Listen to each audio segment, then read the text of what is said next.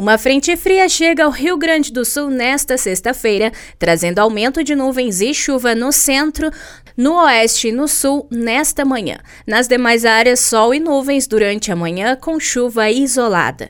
Faz calor na metade norte. No sul e no oeste do estado, com chuva desde cedo, a temperatura se eleva menos. No decorrer do dia, a frente avança com chuva para grande parte do território gaúcho. Conforme a Metsul, haverá uma radical mudança de temperatura temperatura com a chegada da frente fria.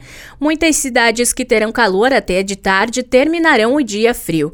A chegada do ar frio será com rajadas de vento. Na maioria das cidades, as mínimas ocorrem à noite.